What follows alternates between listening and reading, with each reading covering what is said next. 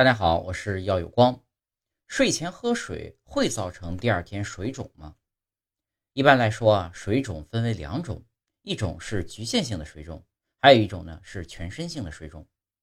全身性的水肿是一种发生在全身的水肿，引发这种病症的原因有很多，心脏功能、肾脏功能、肝脏功能不好的人，还有营养不良的人都可能会水肿。而局部性的水肿呢，只在身体的某一个部位产生水肿，它的原因啊也是多样的，比如局部炎症、下肢静脉曲张等等。普通人早晨起床的面部以及眼睛的水肿呢，可能是由于夜间睡眠状态不好或者睡前过度饮水引起的。当然，当我们自身排水的能力下降时，也容易引发水肿。因此，我们在睡前应根据自身情况适量饮水。